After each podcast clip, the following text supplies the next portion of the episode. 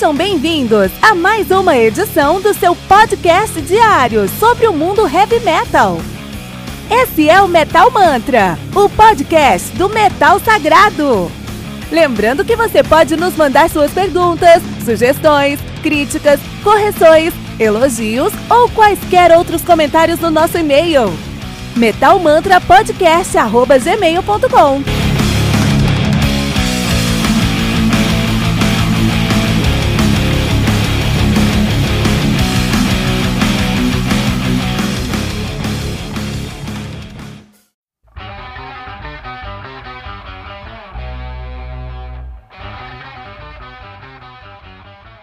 Iron Maiden, do Iron Maiden, lançado no dia 14 de abril de 1980 pela EMI Records, álbum que conta com 8 músicas, trazendo 37 minutos de play.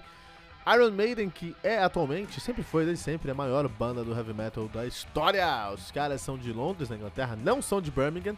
Bateu na trave, né? Porque Judas Priest e Black Sabbath são de Birmingham. Se o Iron fosse de Birmingham, o heavy metal teria um berço, que é Birmingham, Inglaterra, mas não é Londres, né? Então é de Londres, na Inglaterra, nativa desde 1975, né? Iron que foi formado aí no Natal de 75. Então lembra do dia 25 de dezembro aí, vamos comemorar o nascimento do nosso Salvador Iron Maiden, né? Então é uma banda aí que tem uma discografia muito consistente, vamos falar sobre eles rapidinho, né?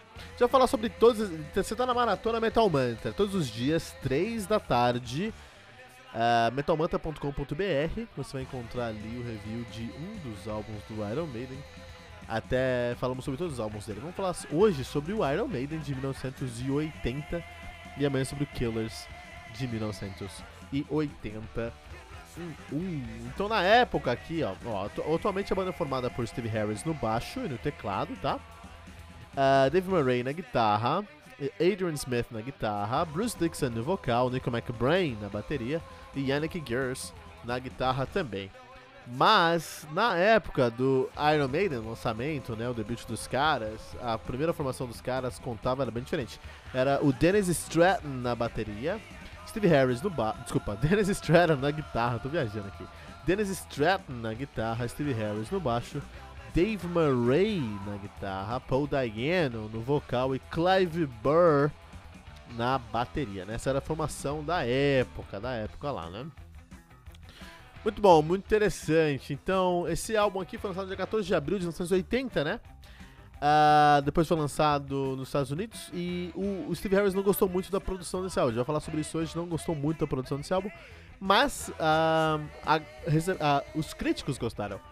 E o fã de heavy metal gostou também desse disco aqui, né? Então foi muito bem recebido, tanto pela crítica quanto pelo público, né? Um, em 75, quando o Steve Harris montou a banda, né? Ele já tinha saído de vários outros projetos e de várias outras bandas. Uh, e esse álbum aqui, ele ficou na gaveta até uh, o final de 78. E aí, quando em 78, ele conseguiu formar a banda de verdade ali com o Harris, o Dave Murray e na época o, o Doug Sampson. E o vocal já era o Paul Diana, né? E aí, beleza, vamos, vamos gravar uma demo aqui, vamos fazer algumas coisas acontecer. Foram lá, gravaram uma demo, mandaram para o Rod Smallwood, que era um, um produtor, né? Ele falou, puta, legal, tem caldo aqui. Foi lá, esse álbum, esse, esse demo depois se tornaria The Soundhouse Tapes, tá? Será que eu consigo encontrar um documentário sobre essa época aí? Vamos ver. Se encontrar, vai estar tá lá no nosso metalmanta.com.br, vai estar tá na descrição desse post aqui, né? Vamos ver aqui. É, The Sound House Tapes. Tem alguma coisa, será? Tem o álbum completo no YouTube, cara. Tem o álbum completo no YouTube, vou deixar aqui link para esse vídeo no nosso post. Então, metalmanta.com.br, procura lá Iron Maiden, Iron Maiden, você vai encontrar o link para você escutar esse primeiro, esse primeiro registro do Iron Maiden, assim, no YouTube, né, cara? Tá aqui no nosso post. Meu sonho era ter show notes, sabia? Meu sonho era ter um site onde eu podia colocar as, os, as informações que eu falei no episódio, assim, cara. Tô feliz, tô feliz. E esse álbum foi lançado como um, um EP, né, The Soundhouse Tapes, E vendeu 5 mil unidades. Vendeu assim 5 mil unidades que valem uma fortuna hoje, né, cara? Uh, depois que saiu esse álbum, o Doug Sampson saiu da banda por, por motivos de saúde e o Clive Burr assumiu ali a bateria, né? E aí nessa época já veio um outro guitarra que só tinha o, o, o, Steve, o Dave Murray na época, veio o Dennis Stratton. E aí a banda tava formada mesmo, né? Uh, em dezembro de 78 eles entraram no estúdio. Deixa eu ver se é isso mesmo, se é essa data mesmo. Isso mesmo. Em dezembro de 78 eles entraram em estúdio, no estúdio Kingsway, lá em Londres. Fizeram a primeira gravação com um produtor chamado Guy Edwards. Você sabe o que, que o, o Harris fez? Demitiu os caras na hora, porque a qualidade não tava ao gosto deles. Falou, tá uma bosta, cara. Conseguiram um outro produtor, que foi o Andy Scott, é, que foi prontamente demitido porque o Andy, Stock, Andy, Stock, Andy Scott queria que o Harry tocasse de paleta e não com dedo, então o Harris foi lá e demitiu ele na cara dura. E finalmente eles conseguiram chamar o Film Alone, né, que produziu esse álbum, e mesmo assim, como eu já falei, uh, o Harris falou: Eu não gostei dessa produção. Mas isso não é porque a produção não foi boa, é porque o Harris tinha uma visão diferente, cara. O Harris sempre foi visionário e ele tinha uma produção, uma, uma, uma, uma ideia ali, uma, ele tinha um conceito diferente para aquele álbum ali, né? E não saiu como ele queria, a gente entende, a gente consegue entender isso. É muito interessante também entender que também não era, não era culpa desses produtores, porque ó, eu fiz uma pesquisa, vamos ver o que tinha saído na época. Em, set, em 80, cara, a Billboard dos 100 maiores é, é, singles de 27 de dezembro de 80 Olha só, você tinha Elton John com Philadelphia Freedom. Você tinha o Grand Funk com Some Kind of Wonderful, Earth, Wind and Fire com Shining Star, David Bowie com Fame, cara, Eagles com One of These Nights, Bee Gees com Jive Talking, cara. Você tinha aí também o a Olivia Newton-John com Have Ever Been Mellow. E você tinha aí também o Carpenters com Please Mr. Postman. É isso que estava acontecendo nessa época, cara. É isso que estava acontecendo nessa época. Eles estavam fazendo sucesso. E o Iron Maiden vem com o. Iron Maiden nesse, nessa, nessa nossa cara. Isso é, isso é impressionante. Iron Maiden, da, a música Iron Maiden, do álbum Iron Maiden, da banda Iron Maiden, né? É algo impressionante, cara, assim, se você compara com o que estava acontecendo na época. Porque não era punk, porque não era. É, é, com certeza não era Motown, não era funk. Era um som novo. Era uma coisa nova. E os produtores não conseguiam captar o que estava saindo ali, entendeu?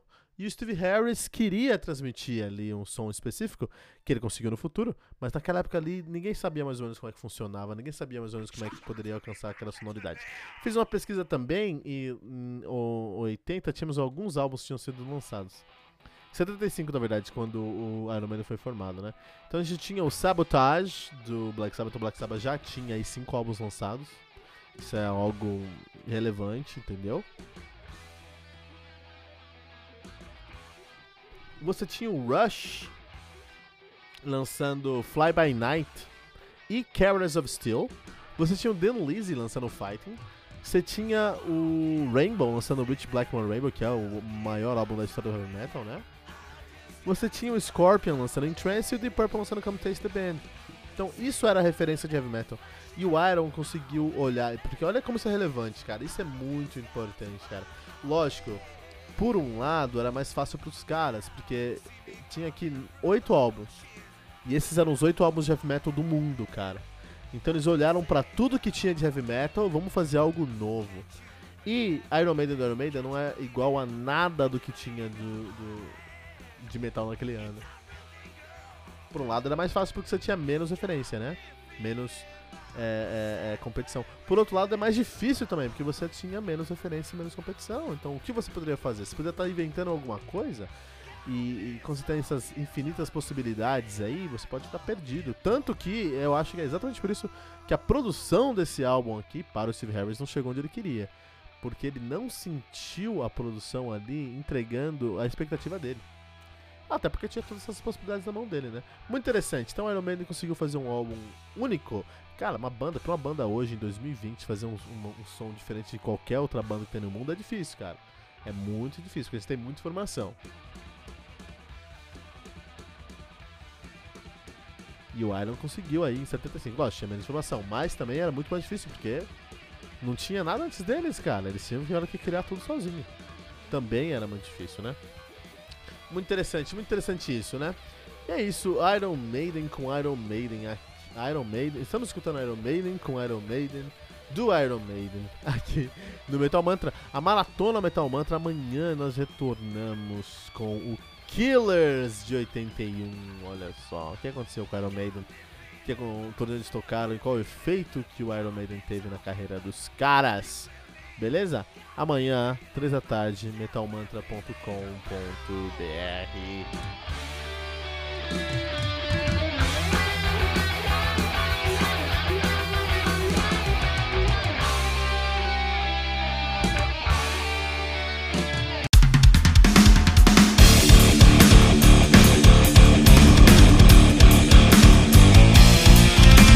Você ouviu mais uma edição Metal Mantra, o podcast do Metal Sagrado. Apresentação: Kilton Fernandes. Não deixe de compartilhar a palavra do metal compartilhando esse episódio, usando a hashtag Metal Mantra.